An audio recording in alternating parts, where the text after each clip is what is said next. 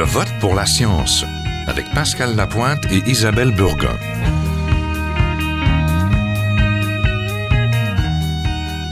Cette semaine, le citoyen face à la surveillance. Bonjour Pascal. Bonjour Isabelle. Pascal, si quelqu'un nous dit c'est pas grave si le gouvernement collecte toutes mes données, de toute façon, je n'ai rien à me reprocher, qu'est-ce que tu suggères de répondre? Eh bien, je réponds très bien. Alors, pouvez-vous me donner tous vos mots de passe? Oui, bah pas les miens. C'est une façon comme une autre de faire comprendre que même ceux qui se disent indifférents en réalité tiennent eux aussi à leur vie privée. Et c'est normal. Nous avons tous une intimité que nous tenons à défendre. Le journaliste Glenn Greenwald a eu une intéressante réflexion là-dessus. Oui, c'est aussi le journaliste qui a publié en 2013 les premières révélations de l'Américain Edward Snowden sur l'espionnage électronique à grande échelle. Alors Greenwald a écrit Quand les individus se savent observer, ils changent radicalement leur comportement. Ils s'efforcent de faire ce qu'on attend d'eux. Oui, pour ne pas dévier de la norme ou pour éviter d'être jugé. Et en plus, quand on parle de récolte de données, on ne parle pas juste des gouvernements ou des espions américains. La possibilité de nous suivre à la trace sur les sites web pour nous vendre ensuite la publicité ciblée, c'est une des façons par lesquelles Internet pourrait se financer à l'avenir. Oui, et que dire des informations personnelles sur notre santé? Le Devoir a révélé récemment l'existence de mouchards électroniques encodés dans les sites web du CHUM et dans d'autres institutions de santé. Ce qui ouvre la porte à la possibilité de savoir quel visiteur s'intéresse à quelle maladie ou bien quelle femme est enceinte et de lui envoyer de la publicité en conséquence ou bien dans le scénario du pire, la possibilité pour une compagnie d'assurance d'avoir accès à des données personnelles. Alors, une note positive dans tout ça, le 23 mai, le Sénat américain votait contre le renouvellement automatique d'une loi sur la surveillance électronique. C'était la première fois depuis les attentats de septembre 2001 qu'aux États-Unis, les politiciens restreignent le droit de leur gouvernement de tout écouter, et ça, c'est une conséquence directe de l'affaire Snowden. Coïncidence? Il y a beaucoup de remises en question de l'écoute électronique aux États-Unis en ce moment. Mais au moment même où, à Ottawa, on est en train de voter la loi C-51 qui, elle, renforce les pouvoirs des organismes de surveillance. On devine que l'attention de certains auditeurs doit être en train de se relâcher parce que malheureusement, rien de tout ça n'est facile à vulgariser. Pour quiconque n'est pas techno, dès qu'on parle de cybersurveillance, on a l'impression qu'il va s'agir d'un sujet aride sur lequel le citoyen moyen n'a pas de prise. Eh bien, une série de mini-documentaires appelés Track Interdite prétend le contraire. Ce sont sept épisodes de moins de dix minutes chacun qui ont été produits spécialement pour Internet avec une petite touche interactive et qui peuvent constituer une porte d'entrée sur le sujet.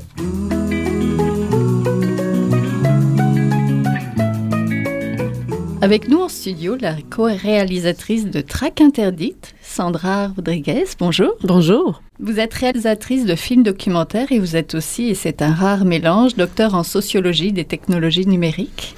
Oui, c'est le cas. Et au téléphone, nous avons Stéphane Lemant-Langlois, professeur à l'école de services social de l'Université Laval. Bonjour. Bonjour. Ses recherches tournent autour du crime et du terrorisme, particulièrement en lien avec les nouveaux outils d'Internet. Pour un public plus large, il tient aussi un blog intitulé Crime, régulation et surveillance, c'est bien ça?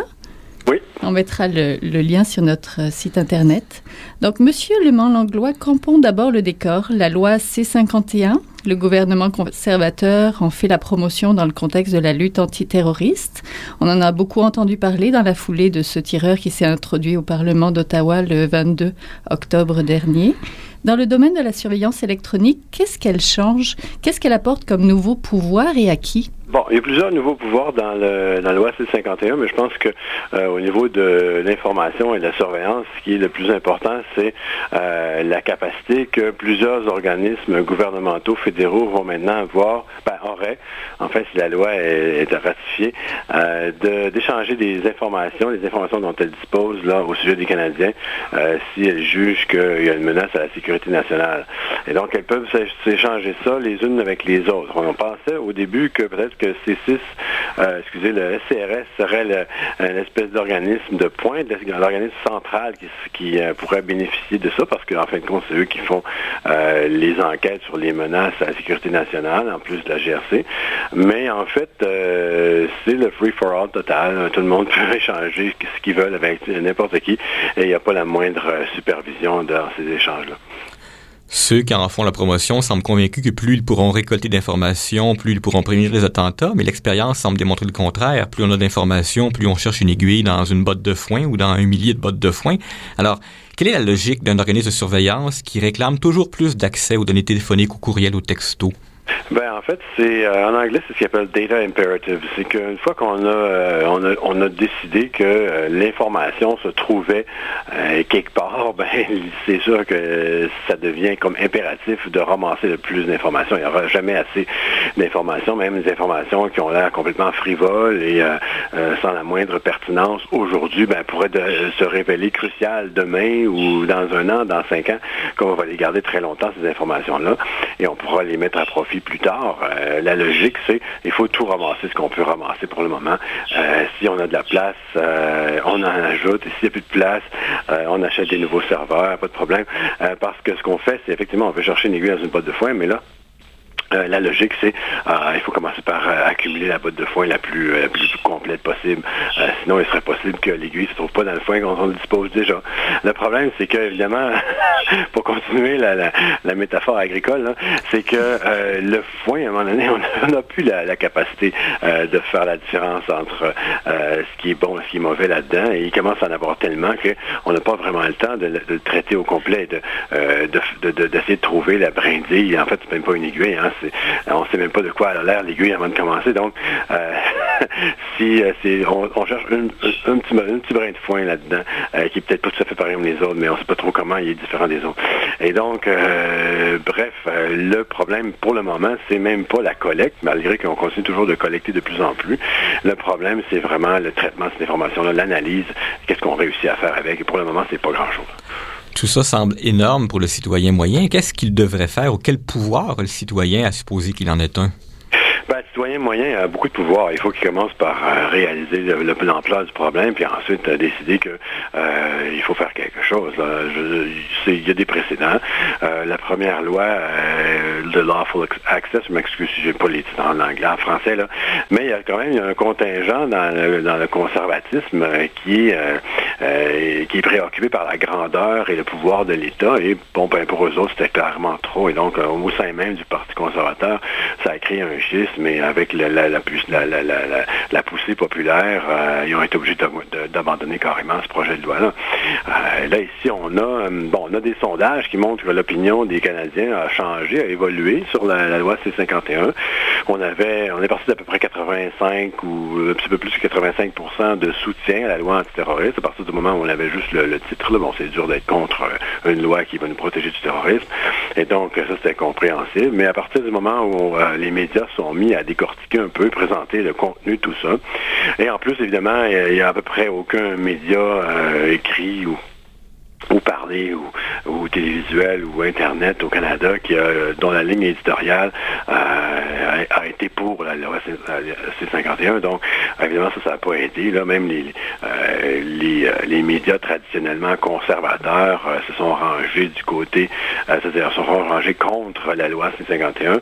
Et là ce qu'on voyait il y a quelques jours c'est que le soutien est, est tombé sensiblement sous la barre des 50 donc c'est bien, mais là, ça, c'est juste de l'opinion. Est-ce que les gens sont, euh, sont mobilisés? Ben, il semble que non. Il semble qu'ils ne sont pas assez mobilisés. Donc, en fin de compte, euh, la plupart des députés euh, ont continué de voter pour cette loi-là. Là, c'est rendu au Sénat. Je pense que le Sénat, ça peut être un peu différent. Mais grosso modo, le... à partir du moment où Justin Trudeau a décidé qu'il appuyait ce, projet de loi-là, sans même l'avoir lu, en fait, ça aurait été pas mal jeté. Hein.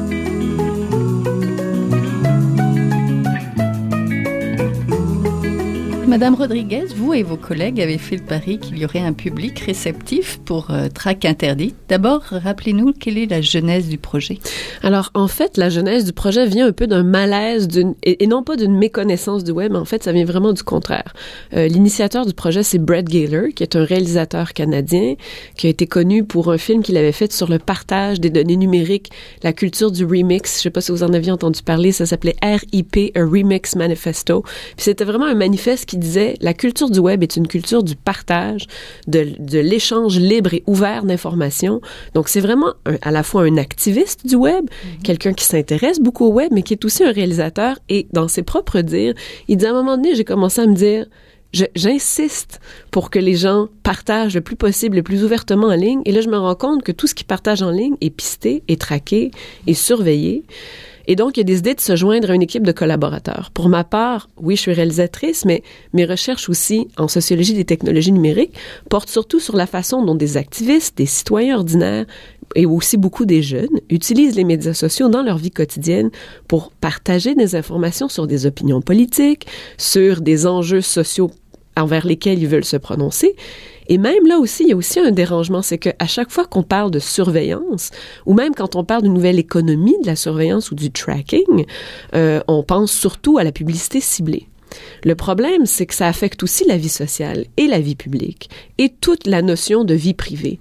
C'est pas seulement ce qu'on choisit d'échanger euh, en ligne, c'est aussi avec qui on l'échange, c'est surtout ça qui est surveillé, avec qui on échange quel, type d'informations, sur quel site on se promène, notre historique de navigation et même toutes les déductions qu'on fait à partir de simples faits. Euh, J'aime beaucoup l'analogie euh, agricole qu'on a fait tout à l'heure. On se dit, plus on a de données, plus on est capable de savoir des choses. Mais on arrive un peu à une situation qui ressemble à, à il y a quelques, quelques années, à une autre époque où on parlait de phrénologie cette science où on mesurait la longueur du nez, la longueur des oreilles ou le, la circonférence du crâne pour déduire des choses sur les individus, c'est un peu la même chose. On se met à demander, euh, les compagnies amassent des quantités astronomiques de données, comme on le disait tout à l'heure, en se disant un jour on sera capable de, de monétiser cette donnée-là et d'en faire quelque chose. Le problème, c'est qu'on fait dire à peu près tout et n'importe quoi aux données en se disant, sous le couvert que c'est objectif, et nous, ce qu'on veut, c'est dire au public, attendez, réfléchissez deux, secondes. Les données auxquelles on accède aujourd'hui et qui vous font pas peur, la plupart des gens disent oui, mais j'ai rien à cacher. Tout dépend de ce qu'on va déduire des données. Par exemple, peu de personnes savent a des compagnies à l'heure actuelle qui, seulement à partir du code postal, aux États-Unis notamment, ça a fait un scandale récemment, à partir du simple code postal, essayent de déduire le niveau de revenu, le type d'habitude familiale et le type d'éducation des individus en se disant, en moyenne, les habitants de tel quartier gagnent tel type de revenu. Jusque-là, tout va bien. Qu'est-ce qui se passe? Parce qu'on parle encore de statistiques, donc la science est habituée à ça. Qu'est-ce qui se passe quand c'est à partir de votre code postal qu'on définit le prix que vous aurez à payer sur des choses que, vous avez envie de consommer en ligne? Et qu'est-ce qu'on fait quand on définit que vos habitudes de vie sont marquées par votre code postal ou votre quartier d'habitation? Jusqu'ici, encore une fois, on parle d'une économie du web, mais quand la politique s'en mêle, et quand il y a des activistes, comme on est en train de le voir aux États-Unis, des gens qui prennent la parole sur l'espace public et dont tout ce qui communique est pisté, traqué et accumulé, qu'est-ce que ça fait à notre vie privée? Notre objectif, on s'est dit, les gens sont généralement peu ou pas au courant, à part peut-être la publicité ciblée qu'ils voient euh, au quotidien quand on va chercher des produits quelconques sur le web, des fois on les voit qui nous suivent hein, pendant des semaines. Donc ça, on arrive à comprendre que ce qu'on fait en ligne, quelqu'un quelque part le pisté nous cible la publicité. Ce qu'on sait moins, c'est que c'est tout l'ensemble de ces échanges-là, euh, notre position, notre géolocalisation, le nombre d'échanges qu'on fait en, ligne au quotidien, le nombre de fois qu'on visite les réseaux sociaux, c'est même est-ce qu'on fait du copier-coller souvent ou est-ce qu'au contraire on a plutôt tendance à effacer nos tweets trois fois avant de les envoyer? Tout ça sert à une économie qui essaye de dire on va chercher dans la botte de foin, on va trouver des, justement un paquet d'aiguilles, on va les mettre ensemble, ça va donner quelque chose. Et le problème, c'est quand on y croit. Oui, vous comprendrez qu'on a beaucoup de raisons, de bonnes raisons, donc pour faire un documentaire, une série de documentaires comme ça. Si vous voulez trouver, euh, il suffit de peut-être de taper Track interdit dans Google. C'est une coproduction France, Allemagne, Canada. Les épisodes sont progressivement mis en ligne entre avril et juin, ce qui nous amène à, au, à l'épisode sur lequel vous avez travaillé, le numéro 5. Euh, vous avez travaillé particulièrement sur le big data les mégadonnées. Qu'est-ce que le citoyen qui se considère nul en informatique devrait savoir sur les mégadonnées? Ben en fait, c'est pour ça que je, trouve que c'est peut-être l'enjeu le plus pertinent en termes de, d'enjeux politiques et euh, civils. C'est que les mégadonnées, c'est c'est pas vraiment un chiffre. Hein. Quand tout le monde me, j'ai eu beaucoup de, de questions sur pouvez-vous chiffrer les mégadonnées? En fait, pas vraiment. La blague même dans le milieu, on dit que les mégadonnées c'est plus de données que votre organisation est capable de gérer. Donc en fait, on veut dire c'est beaucoup de données. Ça réfère surtout à une espèce de mentalité, quand je parlais de la phrénologie tout à l'heure, qui dit il faut amasser une quantité astronomique de données pour être capable d'en faire quelque chose plus tard. On ne sait pas encore quoi, on ne sait pas ce qu'on va faire dire, mais il faut accumuler ces données-là. Et il faut essayer de monétiser ce qu'on est capable d'apprendre là-dessus. Et c'est là où ça devient dangereux. notamment pour la société civile, parce que pour monétiser ça, euh, la publicité en ligne, c'est limité. Donc, on se dit, on va essayer de vendre ça, notamment à des gouvernements, pour essayer de cibler qui sont les activistes potentiellement dangereux. Et là, on peut faire un lien avec la loi C51, justement. On essaye de dire, bon, qui, qui sont les activistes les plus dangereux. Il y a des compagnies qui se euh, spécialisent dans l'analyse de ces grandes quantités de données-là. On va essayer de, de, voir aussi qui sont les, les employés euh, potentiellement les meilleurs. Donc, on va vendre ça à des compagnies ou ceux les plus à même de rembourser leur crédit. Donc, pour les compagnies de crédit, ça devient intéressant. Mais on l'utilise aussi beaucoup dans ce qu'on appelle en anglais le predictive policing. Oui, le profilage, en fait, c'est ça. En fait, hein? c'est ni plus ni moins du profilage fait par des algorithmes. Et on se dit donc, euh, la promotion qui en est faite, c'est qu'on se dit, mais on n'est pas en train de faire du profilage ni racial, ni économique, euh, ni par quartier, puisque le profilage est fait par une machine. Mais voilà, le problème, c'est qu'il faut quand même quelqu'un qui donne les codes à la machine, qui lui dise quoi chercher, et on, on en déduit que c'est une vérité absolue parce que justement, ce ne sont plus des humains euh, sous, sous l'apparence de, de, l'algorithme, ce ne sont plus des humains qui gèrent le profilage. Le problème, c'est que à l'heure actuelle, les gens les plus touchés sont surtout des activistes. Euh, des gens qui étrangement se retrouvent dans le radar de la surveillance euh, simplement parce qu'on estime que quand ils, ils, échangent, on, on, regarde beaucoup avec qui ils échangent, combien, quelle est la durée de leur appel, avec qui ils le font. Et là, bien sûr, on peut s'inquiéter. Qu'est-ce qu'on va essayer de faire dire à ces données-là plus tard? Monsieur Le Malanglois, on est en plein dans votre domaine. J'aimerais vous entendre vous parler de cybersurveillance, de cybercriminalité. Quand on parle de mégadonnées et de profilage, qu'est-ce que vous pouvez nous dire là-dessus? C'est un risque réel à l'heure actuelle ou c'est un risque appréhendé? Non, non, ben le predictive policing, ça, ça, depuis quelques années, ça a décollé en flèche, ça, parce que, euh, bon, entre autres, le, le, le, bon vieux SPSS, là, que les, euh, que euh, les, scientifiques des sciences sociales utilisaient, maintenant a été, a été acheté. SPSS, c'est Statistical Package for the Social Sciences, c'est un logiciel d'analyse statistique et qui a été racheté par IBM il n'y a pas très longtemps, puis maintenant est vendu comme ça, comme un, un, outil de, de, de prédiction, et on a augmenter la quantité d'attaques qui peut euh, qui peut être traitée là-dedans parce qu'effectivement là ça se retouche avec le, big data aussi un peu. Et je pense que ce ce qu'on pourrait ajouter là, ce qui dit, ce qui a été dit, je suis parfaitement d'accord, mais ce qu'on pourrait ajouter, c'est que il y, a, une caractéristique du big data de plus ce qui, est, très important, c'est qu'on a l'impression que plus on va avoir d'informations et quand on commence à toucher vraiment le vraiment très très big data, que là comme on sait tout ben, ça devient comme euh, athéorique ou apolitique. On touche la vérité avec un grand V. Là. Mm-hmm. On va avoir la vraie réalité des choses. On va savoir vraiment ce qui se passe, comme une espèce de point de vue divin. Et le big data nous, nous attire vers ça. Ben là, ben, en 2015, on n'y est pas, là, mais euh, c'est ça qui est l'aspiration éventuelle. Ah, je dirais à court terme, quand même, d'ici euh, quelques années, là, on serait, on serait rendu là. Je pense qu'il y a des gens qui, qui croient à ça, dur comme fer. Et il y a beaucoup d'analyses de big data qui vendu comme ça. Vous n'avez même plus besoin de réfléchir, vous n'avez plus besoin d'utiliser des, théories pour fouiller la réalité. Euh, et donc, quand on utilise des théories, ben forcément, ben là, on peut se tromper, parce que c'est peut-être une autre théorie qui serait meilleure que celle-là. Ben là, on, peut on dépasse, on est rendu ailleurs, on est rendu à la sphère du divin, la connaissance divine, la réalité, où on sait vraiment tout. C'est très, clairement faux, mais je veux dire, les gens, s'ils pensent que ça va être euh, infaillible à ce point-là, on a un deuxième problème qui va s'ajouter, c'est que non seulement euh, on va avoir de plus en plus de connaissances qui vont être accumulées sur les gens. Euh, et ces connaissances-là vont être toutes pleines d'erreurs. Hein. une base de données policière en moyenne contient quelque chose comme 30, et 40% d'erreurs. Mais ça, ça ne changera pas avec le big data. Ça continue d'être la réalité. Et je veux dire, ce qui va arriver, c'est que maintenant, on va, on va en venir à oublier la quantité d'erreurs qui se trouvent dans les banques de données parce qu'on va avoir donné cette qualité-là hein, d'infaillibilité au big data. Ça, je pense que c'est vraiment, vraiment un gros problème. L'autre ben- chose que j'aimerais dire, quand on fait de la traque, on ramasse de l'information, puis euh, euh, on fait des profils des gens, on les place euh, bon, géographiquement, mais on, détermine quels sont leurs types d'activités préférées, etc. Et on fait du, on fait du, du psychomarketing avec ça, on place les gens dans des catégories, on leur, on leur sert des, non seulement des publicités qui ciblent au sens du contenu de la publicité, mais aussi au sens du contenant. Comment est-ce qu'on va présenter ce produit-là? Ben, on veut utiliser ça aussi au niveau gouvernemental, classique, ce qu'on appelle la haute police, la surveillance des activités politiques du citoyen.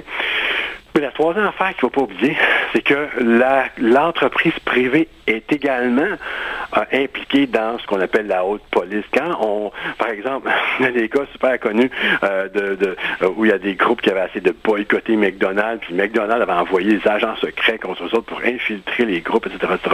Donc, l'industrie peut utiliser ça pas juste pour faire de la, pub de plus, mais aussi pour faire du contrôle politique qui vient protéger leurs intérêts commerciaux. Je pense même que c'est un des plus grands dangers de cette industrie du big data là, c'est qu'en fait, c'est l'entreprise privée qui se crée des partenariats avec la police, avec les gouvernements, euh, pour diriger des usages futurs de données des citoyens.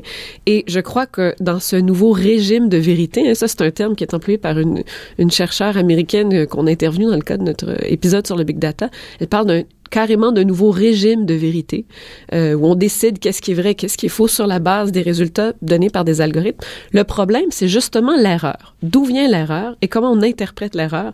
Le cas, par exemple, de, de euh, un cas à Chicago euh, connu, euh, quand on disait justement des prédictions policières qui commencent à ressembler au film Minority Report, là, c'est assez particulier parce qu'on s'est basé sur un algorithme qui permet de comprendre quelles sont les répercussions des plaques tectoniques quand il y a un grand séisme quelque part. On voit les répercussions euh, au cours des prochaines heures, où est-ce que ça risque d'avoir lieu? Donc, on a repris exactement le même algorithme pour calculer, ça c'est l'Université de euh, Illinois en Chicago et la police de Chicago qui ont fait un partenariat pour essayer de voir quand il y a un crime, un crime violent, où sont les possibles répercussions euh, subséquentes. Et donc, on a fait une liste de 400 personnes qu'on a appelée la hot list. Et c'est la liste de 400 personnes les plus à même de produire un crime violent ou d'être atteintes par un crime violent. Regardez comment, justement, l'algorithme mathématique permet de comprendre quelque chose et ensuite les humains que nous sommes permettent de le détourner. La police a, comme on l'expliquait dans le cas, été cognée chez 400 personnes. On est dans le film, là. En leur disant, on vous surveille. Le problème, il y a un jeune homme de 22 ans qui s'est plaint, et c'est lui qui a notamment permis aux journalistes de connaître euh, la situation. Il a dit, je n'ai aucun casier judiciaire, je n'ai jamais été arrêté par la police, j'ai la police qui sonne à ma porte et qui me dit, on te surveille. On ne sait pas si c'est un potentiel criminel ou si tu es une victime potentielle de crime, mais c'est pas grave, tu es dans notre même catégorie des 400 personnes potentiellement criminelles, donc tu es traité comme un potentiel criminel. C'est vraiment étrange. Or, les erreurs des données, fort heureusement, il y a des scientifiques qui essaient aussi de les mettre, euh, de les mettre au grand jour. Euh, il y a un site internet fort intéressant qui s'appelle le Spurious Correlation. En fait, c'est spurious, c'est erroné, donc des corrélations erronées, et qui permet de comprendre un phénomène très simple. On a l'impression que plus on a de données, plus on va être capable d'apprendre des choses, plus les données sont grandes, plus on va être capable de découvrir des choses, mais plus on a de données, plus il y a aussi un taux d'erreur élevé. Parce que plus il y a de données, plus il y a de données erronées. Donc, plus on amasse des choses infinies, disons que la botte de foin, elle est rendue grande, mais à l'intérieur, il n'y a pas juste des aiguilles. Hein. Il faut se rappeler ça. Il y a à peu près de tout et de n'importe quoi. Et donc, interpréter ça, ça cause des problèmes. Donc, lui, ce qu'il a fait, c'est prendre exactement le même algorithme qu'on utilise dans les prédictions, notamment policières, et dire, je veux faire parler les données, j'utilise des grandes quantités de données et je cherche des, corrélations. Il trouve, par exemple, que le taux de divorce au Maine correspond à la consommation de margarine. Euh, donc, vraiment, il essaye de démontrer à quel point on peut faire dire à peu près n'importe quoi avec le même algorithme. Le problème, c'est qu'une compagnie privée qui veut vendre ça a tout intérêt à trouver des applications à cet algorithme et faire croire, et c'est là le nouveau régime de vérité, que ça dit la vérité et non pas rappeler toujours le taux d'erreur possible. Le problème, c'est qu'en économie, si on s'est trompé sur le client cible, c'est pas trop grave. On essaye d'avoir plus que la moyenne. En d'autres termes, on pense que les gens qui ont cliqué ce genre de lien ou qui ont tel historique de recherche risquent de venir sur notre publicité, on va mettre l'argent nécessaire parce que l'objectif, c'est que ce soit mieux que la moyenne. Le problème, c'est quand on parle de prédiction policière, de surveillance des citoyens, on veut pas que ce soit juste mieux que la moyenne. On veut que ce soit précis. On veut pas que le taux d'erreur soit aussi élevé que celui de la publicité. Mais le problème, c'est que ce sont des partenariats entre des entreprises privées et euh, des, en fait des, des, représentants soit de l'ordre, soit du pouvoir qui, qui viennent changer tout ce rapport de pouvoir entre nous, les, les citoyens qui produisons les données, et ceux qui ont le droit, les moyens et le loisir de les utiliser. Mais les mécanismes de surveillance semblent pas avoir suivi. Déjà, on sent bien que dans le cas des, de la police qui ramasse les données, les mécanismes de surveillance, peut-être que M. Langlois pourra en dire un mot, n'ont pas suivi l'évolution technologique, mais vous mentionnez, vous, la publicité, les compagnies d'information, les compagnies, euh, les, compagnies d'assurance qui ramassent des données. Euh, on est dans une zone floue parce que quelqu'un peut avoir signé un contrat de 43 pages sur Facebook par lequel il cède ses données. Alors, qu'est-ce qu'il faut faire pour que les mécanismes de surveillance suivent l'évolution technologique? C'est-à-dire que pour le moment, euh, ce qu'on a comme surveillance de la police, euh, c'est vraiment très peu. C'est En fait, c'est rien du tout. Euh, on a des, comités de déontologie, des comités de plainte, mais généralement qui se penchent seulement sur des cas, surtout d'abus de pouvoir. donc, c'est du police, la police dans la rue, fois de la police Internet. La police se déplace de plus en plus vers Internet. Ils ont bien raison parce que c'est là que le crime se déplace également. Les taux de criminalité dans la rue sont, sont en chute libre depuis 30 ans et les taux de criminalité sur Internet sont, sont en augmentation assez importante. Madame Rodriguez, on est à la fin de l'émission, mais je vous entends en 20 secondes sur qu'est-ce que vous, qu'est-ce que vous espérez comme impact de Track Internet? Qu'est-ce que vous souhaiteriez que le citoyen fasse après avoir écouté votre documentaire? Ben, en fait, c'est que je crois qu'une des limites qu'on a aussi euh, pour essayer de gérer ou mieux régulariser cette industrie-là, c'est qu'on sait mal ce qui se passe. C'est vraiment la première chose. Euh, on voit que depuis que les, les citoyens un peu partout, que ce soit en Europe, que ce soit en Amérique du Nord en ce moment, demandent à en savoir plus, il y a des lois qui changent. Google est mis sur la sellette par la Commission européenne. En ce moment, il y a même Belle Mobilité au Canada qui fait face à un recours collectif contre le vol de données des citoyens. Plus les citoyens sont informés, plus ils sont au courant que tout ce qu'ils échangent en ligne peut être utilisé dans l'avenir pour des raisons qu'on ne connaît pas encore, c'est surtout là où on commence à se dire, oups, sans rentrer dans la paranoïa, ça vaut peut-être la peine de mieux protéger ces données-là ou, au moins mieux réfléchir à l'utilisation potentielle qui peut en être faite pour être sur nos, sur nos gardes quand on nous annoncera que finalement on décide d'équiper euh, les policiers, par exemple, de Toronto avec des caméras de surveillance en nous disant que c'est pour votre propre protection. Les gens commencent à être un peu plus sceptiques. Plus ils en savent sur ce qu'on peut faire avec les données, plus le scepticisme est de mise, et plus le scepticisme est de mise, plus la prudence généralement suit, que ce soit au niveau des lois ou euh, des applications euh, des citoyens. D'accord. On était en compagnie de Sandra Rodriguez, la co-réalisatrice de Track Interdite, et au téléphone le professeur euh, Stéphane Langlois, professeur à l'école de services social de l'Université de Laval. Merci à tous les deux. Merci. Merci, bonjour. C'est tout pour cette semaine. Je vote pour la science est une production de l'agence Science Presse avec Radio VM à la régie Vital Côté. Vous pouvez écouter cette émission et la réécouter, la partager et les précédentes aussi sur les sites de Radio VM et de celui de l'agence Science Presse et nous suivre sur Twitter à JVPLS. À partir de la semaine prochaine, nous serons en rediffusion pour tout l'été. Alors on se donne rendez-vous à la prochaine saison. On y parle de de